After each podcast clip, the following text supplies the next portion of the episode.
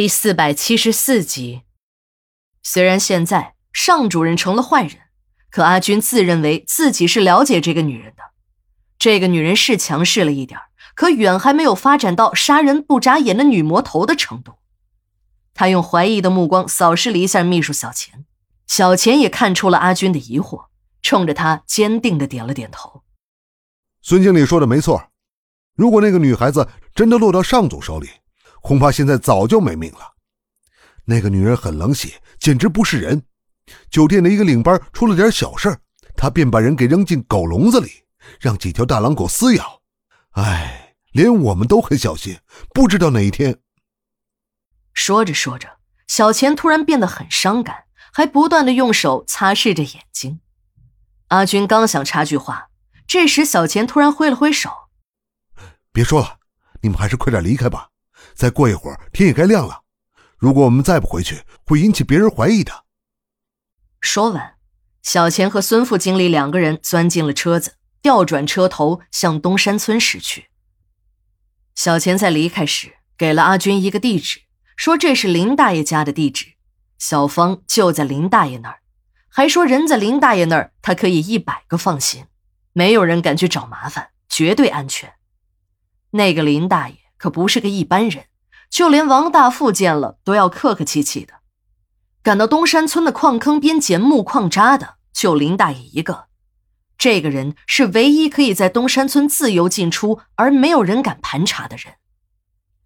在送老太太回家的路上，阿军才知道，这个老太太就是市里医学院的知名传染病专家张教授。阿军以前在报纸上看到过张教授的名字，这个人很了不起。对科学的态度相当的执着，为了自己迷恋的医学，一辈子没有嫁人，科研成果累累，是很多疫苗的改进和发明人，对我国的传染病防控事业做出了重大的贡献。四年前，办了早退的张教授开始潜心于艾滋病防控的研究，为了取得第一手的资料和寻找合适的研究样本，不惜以一个保姆的身份潜入了东山村。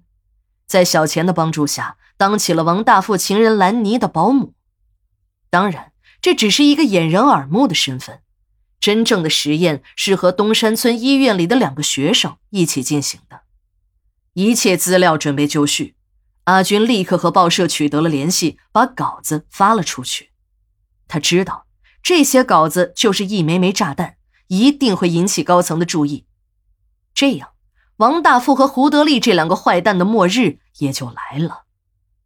钱秘书有一个习惯，他最喜欢看那份《南方某某报》了。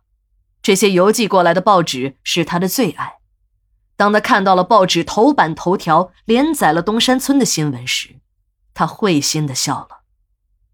稿子发完了，王大富也成了秋后的蚂蚱，但阿军也不知不觉的中了别人的诡计。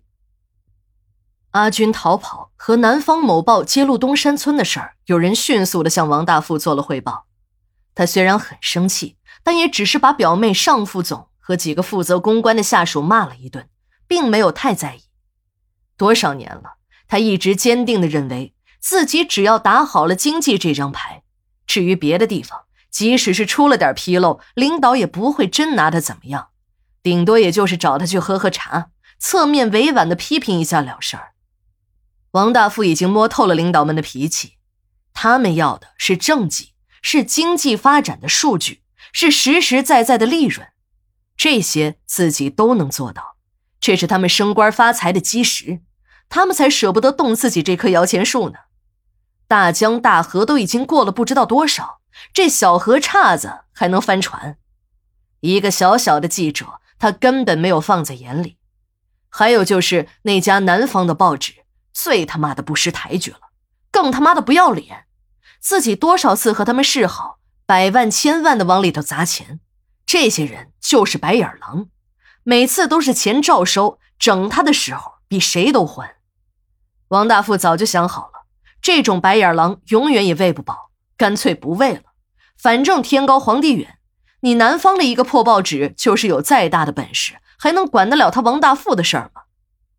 虽然坏事一堆堆的缠着他，可这好事儿也不少。